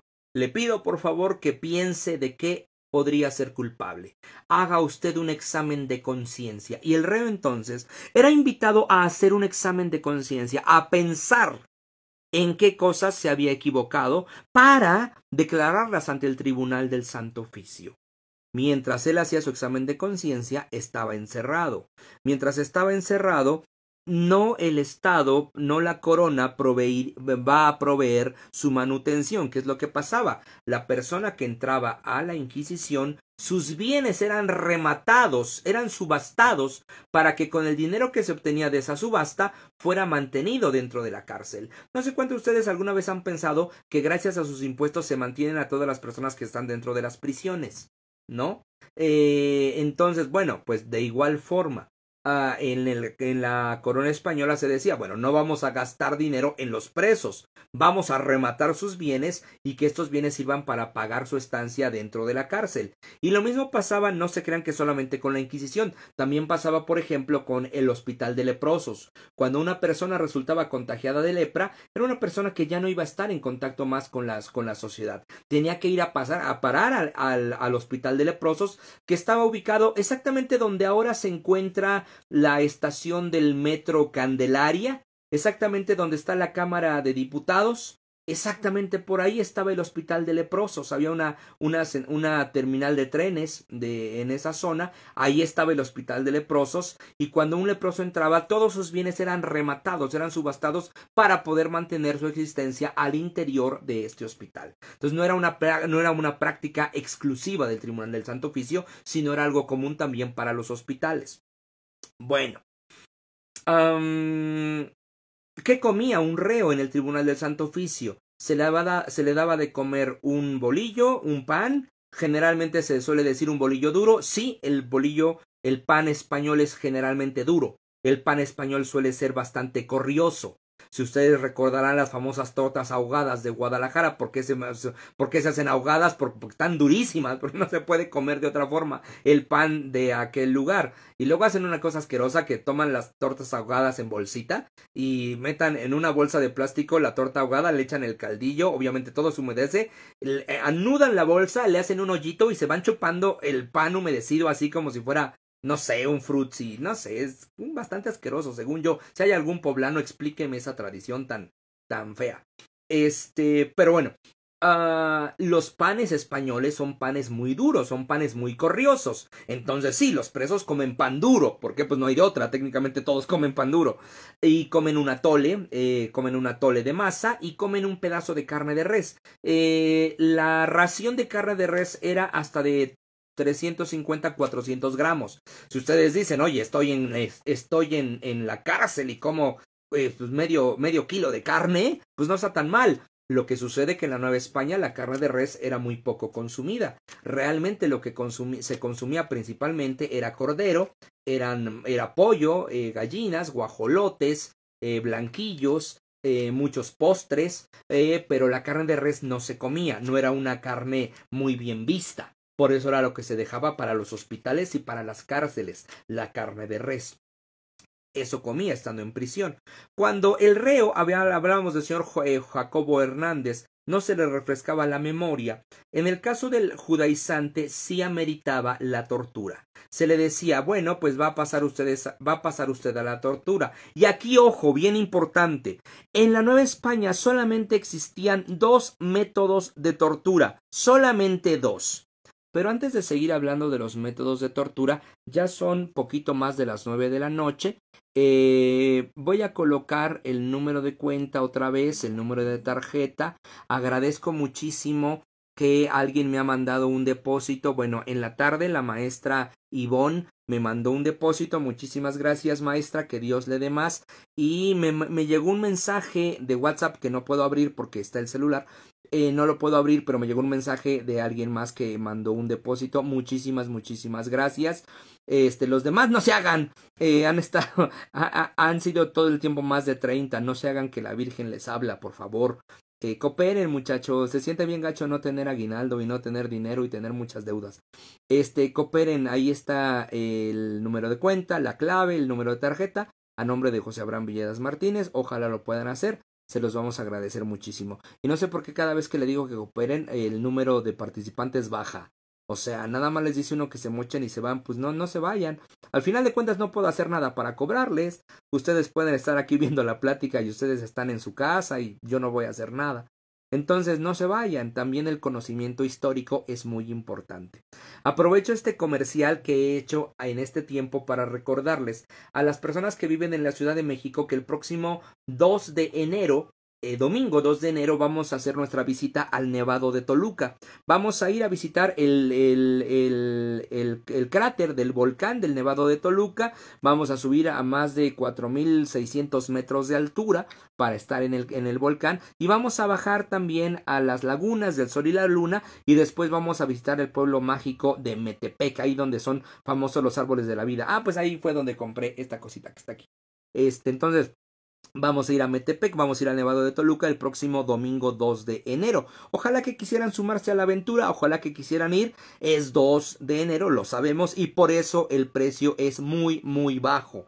El precio está en 650 pesitos por persona. Ojalá que quieran ir, ojalá que nos quieran acompañar. Y otra cosa, para todos los habitantes de la Ciudad de México, este mes de enero que se nos viene, vamos a tener eh, lo que hemos llamado el mes de los museos. Nuestras clásicas salidas de sábado y domingo van a ser exclusivamente para visitar museos. Museo Frida Kahlo, Museo León Trotsky, Museo del Palacio de Bellas Artes, Museo de Chapultepec, del Castillo de Chapultepec, Museo Sumaya, el Museo Nacional de las Intervenciones y vamos a dar visita guiada en los museos. Entonces, ojalá que se sumen con nosotros a recorrer la Ciudad de México y a recorrer algunos de los museos más importantes que tenemos en esta misma Ciudad de México. Y bueno, pues ahí estaremos. Acá en la transmisión no sé si ande presente, pero me parecía que andaba por acá el maestro Rodrigo Machuca. También con Rodrigo Machuca estaremos trabajando ya de lleno cada ocho días, sábados y domingos, los recorridos de leyendas en Coyoacán. Sábados y domingos a las ocho de la noche. Ahí vamos a andar Rodrigo Machuca. Siempre que, siempre que no haya recorrido de cantinas, vamos a estar ahí dándole al recorrido de leyendas. Entonces, pues también para que lo sepan, el recorrido de leyendas a un costo bien accesible, de 50 pesitos por persona. ¿Por qué? Porque sabemos que Coyoacán es bien caro. Eh, que el elote, que el chocolate, que los churros, que el cafecito, que el globo para la criatura, que las burbujitas, que lo que ustedes quieran. Sabemos que Coyoacán es caro y nosotros queremos ser solidarios con ustedes y dar los recorridos a 50 pesos. Entonces, para que se sumen también a los recorridos de leyendas eh, que se vienen a principalmente sábados y domingos a las 8 de la noche. Este, bueno, pues es eso. Están invitados. Y también este año que se viene, ya estamos haciendo las publicaciones pertinentes. En febrero, en el puente de febrero, nos vamos a Oaxaca. Ojalá que alguien de ustedes quiera ir, se quiera ir a viajar con nosotros al bellísimo estado de Oaxaca. Vámonos a Yerbelagua, a Micla, Monte Albán. Vamos a comernos un caldo de piedra. Vamos a entrarle a un buen mezcal. El mezcal, el discípulo que aquí tenemos en nuestra, nuestra marca este, de mezcal de Micla. Este, bueno, pues están invitados, hay muchas cosas, ojalá que se puedan ir con nosotros a pasear.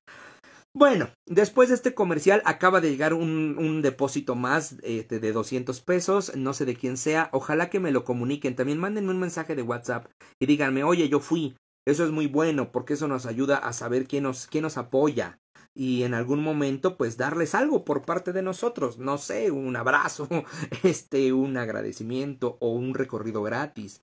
Pero pues avísenos, también eso es importante para nosotros. Bueno, había solamente dos instrumentos de tortura en la Nueva España. Es importante, es importante conocerlo porque en el centro histórico tenemos por lo menos dos museos que hablan de el, que hablan de este de los instrumentos de tortura y pena capital. Eso es muy es muy, muy complicado. ¿Por qué? Porque los instrumentos de tortura y pena capital que nos presentan en estos museos tienen que ver directamente con instrumentos de tortura y pena capital que se ocupaban principalmente en Europa y se ocupaban principalmente en lugares guiados, gobernados por la Iglesia protestante. ¿A qué voy con esto? Lugares como Alemania, lugares como Francia, lugares como Italia, eh, era donde se ocupaban ese tipo de instrumentos. Francia también en algunas partes. Pero eran instrumentos de tortura principalmente realizados o llevados a cabo por el brazo secular, por la autoridad civil, nunca, jamás en realidad por la Iglesia. Es importante que lo comprendamos porque vamos por el centro y vemos ese, ese museo que dice instrumentos de tortura y pena capital y decimos, órale, no manches, hay que meternos y salimos y salimos diciendo, no manches, maldita iglesia, ¿por qué les desgarraban los senos? ¿Por qué los colocaban en este, en ese, en ese caballo con pesas en los pies para que se destrozara el ano o la vagina? ¿Por qué hacían eso? Esos eran instrumentos ocupados por las autoridades civiles, jamás por las autoridades religiosas y mucho menos en la Nueva España. En la Nueva España solamente fueron ocupados dos instrumentos. Aquello que tenía que ver con el potro, que no era otra cosa más que una mesa en la cual el acusado era acostado, le eran amarradas las muñecas, amarrados los pies, una cuerda era tensada, generando esta suerte de separación de los hombros y de las piernas.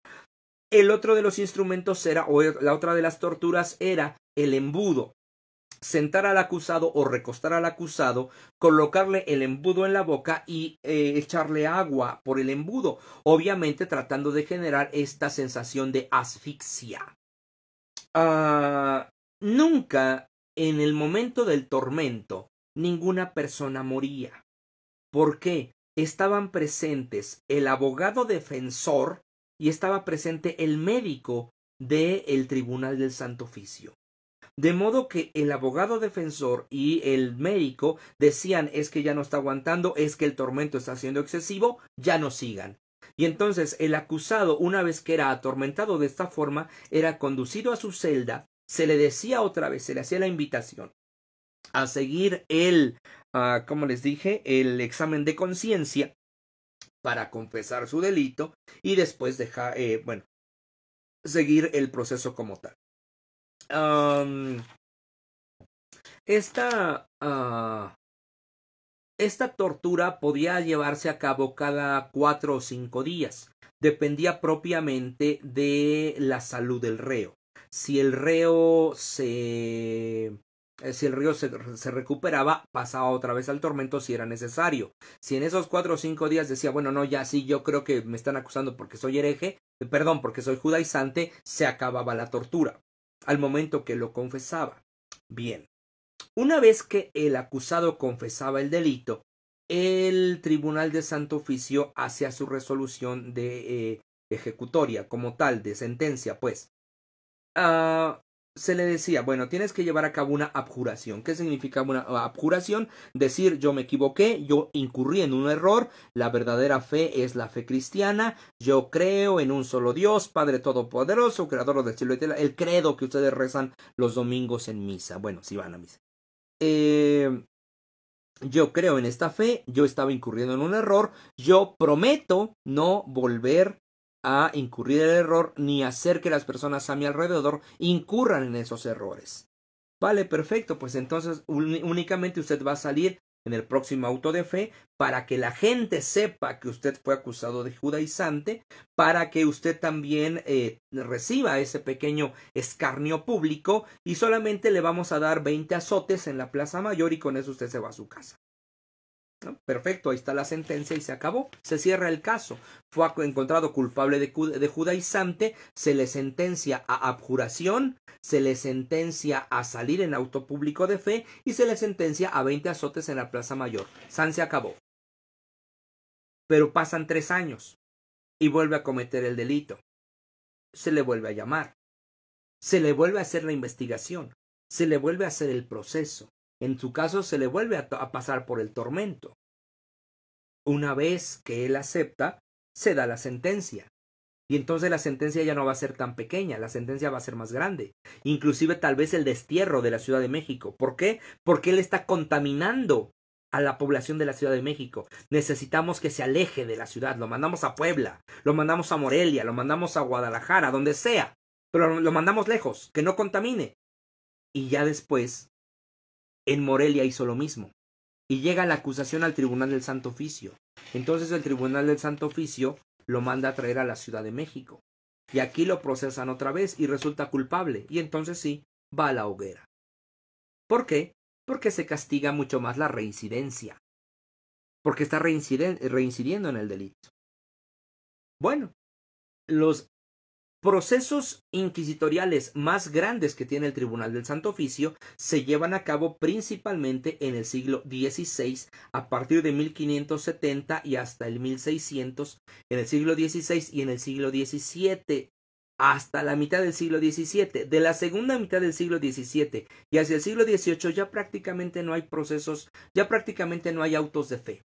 La mayoría de los procesos que se, que se que ejecuta el tribunal son el siglo XVI y las primeras décadas del siglo XVII. Ya después, ya no. ¿Por qué razón? Porque el siglo, el mediados del siglo XVII y el siglo XVIII son vistos como el siglo XVII es el siglo de las letras, el siglo de las letras doradas, es el siglo de Sor Juana, es el siglo de Sigüenza y Góngora, es el siglo donde está llegando la ilustración. El siglo XVIII es el siglo de las luces. Ya pensamos mejor, ya pensamos más. Nunca jamás en la Nueva España pusieron una báscula y pusieron a una mujer y pusieron a la Biblia. Y si pesa más la mujer es, bruja. Eso jamás pasó. Es una estupidez que aparece en el Museo de la Tortura. Eh, bueno, los procesos que existen principalmente son el siglo XVI y el siglo XVII. ¿Qué tipos de procesos se vuelven bien importantes? El proceso en contra de los alumbrados. Alguna vez les he leído el artículo que yo escribí respecto a mi tema de tesis que tiene que ver con una monja, Agustina de Santa Clara. Agustina de Santa Clara que decía tener visiones y había convencido a su confesor de que ella era una santa, una beata y su confesor la trataba como beata, y como él le hacía caso para todo a la monja, pues termina teniendo relaciones sexuales en la azotea de su convento en Puebla, en el convento de Santa Catalina de Siena. Bueno, ella decía que era alumbrada, que tenía revelaciones de Dios. Ese tipo de delitos fueron muy perseguidos en el Tribunal del Santo Oficio. ¿Por qué? Porque toda la gente andaba diciendo que se le aparecía a la Virgen que se le aparecía a San José, que se le, aparecía a San Juan de Pomuceno, que se le aparecía esto, lo otro. Todos decían que hablaban con la Virgen. Y entonces los alumbrados es algo que va a perseguir mucho el tribunal del Santo Oficio por una razón. Estos van en contra de la ortodoxia cristiana. ¿Por qué razón? Eh, Agustina de Santa Clara solía decir que como ella era una santa que se comunicaba con Dios, no importaba que cometiera pecados, porque ya su alma estaba en paz con Dios. Entonces así había mucha gente y a ellos los perseguía muchísimo el Tribunal del Santo Oficio. Ya dijimos los alumbrados, dijimos los judaizantes, dijimos los vígamos. Eh, a los negros también los perseguían, pero los negros por una cuestión mucho más, este, mucho más de fiesta, mucho más de juerga. ¿Por qué? Ustedes han visto que los negros son guapachosos para el baile, ¿no? Por eso es, por eso es famoso el carnaval de Brasil y el carnaval de Veracruz, eh, porque hay que ir a bailar, a mover las caderas, a mover el bote, a mover el esqueleto. Si ustedes escuchan el toque de un tambor, lo primero que van a querer mover son las caderas. Eh, cuando uno va a una fiesta bueno, en la Nueva España, cuando uno iba a una milonga de negros, pues siempre había toques de tambores. Y en el toque de tambor había danzas. Al momento que se mueven las caderas y que se mueven los hombros, pues no solamente se mueven las caderas ni solamente se mueven los hombros, se mueven también las nalgas y se mueven también los senos. Este tipo de movimientos eran considerados como muy concupiscentes y entonces el Tribunal del Santo Oficio llegaba a prohibir este tipo de bailes. Un baile, por ejemplo, el famoso baile del chuchumbé. En la esquina está parado un fraile de la Merced con el hábito levantado enseñando el chuchumbé.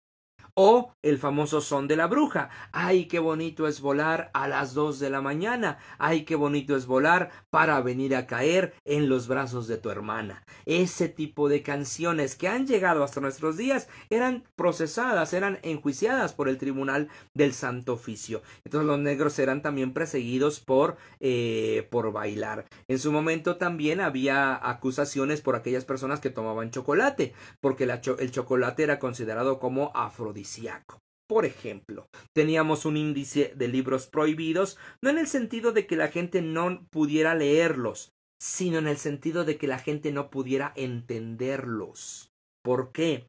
Ustedes pueden lo que quieran sobre ilustración francesa, pueden leer lo que quieran sobre revolución francesa, pueden leer lo que quieran sobre cualquier tema. Pero si no lo entienden, ese es el problema porque empiezan a decir cosas eh, completamente disparatadas en torno a, lo que es, como que el gobierno actual de México sea este de izquierda. Pues realmente tenemos un gobierno de lo que ustedes quieran, menos de izquierda. El problema es que tenemos una tan mala, tan mala lectura de lo que ha sido la historia, la izquierda históricamente, que ya ni, ni, ni siquiera sabemos cómo definirla. A eso, a eso me refiero. En tierra de ciegos el tuerto es rey. Si hay alguien que comprende tres pesos más de izquierda, pues ya te doró la píldora. Si tú no conoces nada, eres fácil de engañar. Y ahí está la situación, ahí está la cosa. Bueno, en fin, pues este es el tema de Inquisición. Al final de cuentas, la Inquisición va a sufrir la abolición hay que recordar que cuando estalla como tal la guerra de independencia, se va a abolir la Inquisición como tal para 1814 y después definitivamente se va a este se va a abolir para 1821 se, se quita por completo el Tribunal del Santo Oficio, aunque en realidad para cuando se quita ya el tribunal ya ni existía como tal. Ya el tribunal no tenía procesos, ya no tenía casos, ya no tenía absolutamente nada. Les quiero dar un ejemplo de la importancia del tribunal en cuanto a la cuestión legal. Existió un proceso civil en contra de un sacristán, el sacristán del convento de San Gregorio, que era el custodio de la Virgen de Loreto. Él se robó o le robó a la Virgen joyas, collares e inclusive ropa. Le robó a la Virgen. Todo esto lo fue a vender por diferentes lados. Él fue acusado por robo y fue llevado ante la justicia civil. Y su abogado quería que él fuera enjuiciado por el Tribunal del Santo Oficio. ¿Por qué? Porque el Tribunal del Santo Oficio lo hubiera acusado muy seguramente por el sacrilegio de haber robado a la Virgen. No era un sacrilegio mayor, porque la ropa que le robó, las joyas que le robó, no las traía puestas, las sacó de la sacristía. Entonces hubiera sido un sacrilegio menor, mientras que la autoridad civil lo va, lo enjuició por, por robo, y el robo se castigaba con la muerte. El abogado quería que lo enjuiciara el Tribunal del Santo Oficio. ¿Para qué les digo esto? Para que se pongan a pensar que el Tribunal del Santo Oficio entonces no era tan malo. Si yo prefiero que lo enjuicien acá a que lo enjuicien allá, por algo debe de ser. Al final de cuentas, este personaje termina siendo enjuiciado por la parte civil y termina muriendo en la horca porque fue encontrado culpable por el robo de las pertenencias de la Virgen. Otro punto. Durante, eh, bueno, de 1570 a 1821, que abarca el Tribunal del Santo Oficio, ¿cuántas personas fueron mandadas a la hoguera por el tribunal? 43 personas. 43 personas murieron en la hoguera a consecuencia del Tribunal del Santo Oficio. Yo sé que ustedes van a decir es que aunque hubiera sido una, que esas cosas no se hacen, que los derechos humanos, que bla, bla, bla. Sí, pero en el siglo XVI, en el siglo XVII y en el siglo XVIII, es más, en el siglo XX, en la primera década no había derechos humanos. Entonces, vuelvo a lo mismo comprendamos los tiempos y los momentos. Lo que quiero que les quede claro es que el Tribunal del Santo Oficio no quemaba gente por hobby, no mandaba gente a la cárcel por hobby, no había quemas de gente cada ocho días, no se en la sociedad, la Ciudad de México no lía carne quemada. Durante ese tiempo, de 1570 a 1821, 43 personas fueron mandadas a la hoguera, solamente 43. Entonces, no fue tan malo. No fue como lo pintan los libros de historia o algunos detractores, tanto del tribunal como de la Iglesia Católica. Ahora bien, si nos vamos a quejar de que uno de los grandes villanos de la historia de México es la Iglesia Católica, habría que decir, habría que reclamarle a la Iglesia Católica personajes como Sor Juana Inés de la Cruz, porque Sor Juana Inés de la Cruz, antes de ser poetisa, antes de ser escritora, era una monja, era una monja, consciente de que quería estar ahí. ¿Por qué? Porque decía ella, tengo más libertad dentro de un convento que si me caso con cualquier persona. Prefiero la libertad de mi convento y prefiero la seguridad de mi biblioteca dentro del convento. Eh, pensemos que a la iglesia le debemos escuelas como el Colegio de Vizcaínas, Pensemos que a la iglesia le debemos colegios como el colegio de San Gregorio, o el colegio de San Ildefonso, o el colegio de Tepozotlán, o pensemos que a la iglesia le debemos hospitales como el hospital de San Hipólito, el hospital para mujeres, el hospital de bubas, el hospital de enfermedades venéreas, pensemos que a la iglesia le debemos eh, los principales manicomios que teníamos en la Ciudad de México. La iglesia cuidaba a los leprosos. Pensemos en el colegio de, en el convento de la enseñanza, un colegio de niñas. Pensemos en el colegio de Jesús Nazareno. Pensemos en que la iglesia tenía hospitales, tenía colegios, tenía orfanatos, tenía hospicios. Y cuando eso se le quita del control a la iglesia con las leyes de reforma, niños, ancianos, mujeres, monjas quedan en la calle porque el Estado no puede mantener esas casas y viene una gran mortandad de personas con las leyes juaristas de 1857, con las leyes de reforma. Entonces, eh, pensemos que los grandes institutos religiosos, eh, perdón, los grandes institutos educativos fueron fundados por la Iglesia. Aquellos que son orgullosos pertenecientes a la Universidad Nacional Autónoma de México, no se les olvide que su abuela se llama Real y Pontificia Universidad de México, es decir, una universidad católica. Entonces, pues así está la cosa. Eh, ojalá que esta plática haya sido entretenida. Ojalá que se mochen. Ojalá que se pongan la del Puebla. Ojalá que se dejen caer con una lana, ojalá que digan ahí están mis quinientos pesos, mis mil pesos, este, mi cooperación en dólares, eh, no lo sé. Si alguien tiene alguna pregunta puede escribirla con toda confianza antes de que se empiecen a ir de este en vivo. Les recuerdo que si todo marcha bien y si Dios quiere, mañana nos veremos a la misma hora, a las ocho de la noche y por el mismo canal, este Facebook Live. De ahí en fuera también les recuerdo las visitas al Nevado de Toluca el 2 de enero. Les recuerdo también lo que va a ser la visita a un montón de museos el mes de enero enero mes de los museos por parte de México en el corazón. Ojalá que se vayan con nosotros. Y además también vamos a tener en enero una visita más al Salón Tropicana, una noche más de arrabal. Aquellos que se quedaron con ganas de ir a nuestra anterior noche de arrabal, que este fue hace unas cuantas semanas en el Salón Tropicana, en enero vamos a tener otra noche de arrabal, el último sábado de enero, para que nos vayamos a bailar al Salón Tropicana. Comamos bien sabrosos unos chamorros en la cantina La Mascota y de ahí nos vamos a Garibaldi al Salón Tropicana para echarle bailongo. Entonces, pues están invitados, ojalá que se quieran ir, ojalá que se quieran anotar. Aquí el que no marcha es porque no se forma. Eh, están todos invitados. ¿Nadie tiene dudas? ¿Alguna pregunta? Le agradezco muchísimo a David que me mandó mensaje y dijo que ahí mandaba la cooperación. Muchísimas gracias, eh, David. Y Leslie, ya vi su nombre. Leslie fue quien mandó cooperacha eh, a la cuenta de México en el corazón. Muchísimas gracias.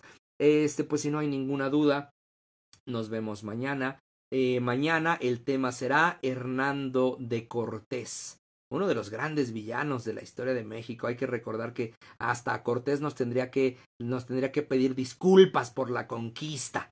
Entonces, bueno, vamos a platicar de Hernán Cortés, vamos a hablar de la conquista, vamos a hablar de ese proceso y pues nada, Muchas gracias por estar en este en vivo, gracias por conectarse. Que conste que nadie quiso mandar preguntas. Si quieren mandar preguntas para el día de mañana, este, las pueden mandar directamente al WhatsApp, ustedes lo conocen, 55 49 20 93 18 y ahí lo contesto directamente yo. Ojalá que quieran mandar preguntas y ojalá que nos veamos mañana. Y ojalá que se mochen, no se hagan que la Virgen les habla. Son 35. Toda la transmisión fuimos más de 30. Yo les dije, con que de a 50 pesos ponga cada uno, este, ahí nos vamos alivianando poco a poco. Entonces, ojalá que se, que se mochen, no se hagan no se hagan. Yo sé que tienen dinero porque todos recibieron aguinaldo y cosas por el estilo. La caja de ahorros y todo eso. Entonces, mochense. Gracias. Cuídense mucho. Nadie más mandó mensajes. Este, no sé quién, es. Eh, es que hay un perfil que me han mandado muchos corazoncitos. Ah, es Rocío Galván. Muchas gracias, Rocío Galván. Gracias a ti y a todos tus corazoncitos que has mandado en las transmisiones. Es que nada más veía la florecita de que está en tu perfil. Gracias. Cuídense mucho. Les recuerdo que esta transmisión será borrada en pocos minutos. Si la van a ver otra vez, pues véanla. Este, si van a copiar el número de cuenta, cópienlo porque después dicen, ay, no es que la borró. No, pues cópienlo primero. Les estoy avisando, por favor. Adiós. Ahí nos vemos. De don Francisco Madero, la noche del 18 de julio de 1911, en el Palacio Municipal, en la ciudad de Puebla soldados de la República, me dirijo a todos, a los que formaron... música ligada a su recuerdo.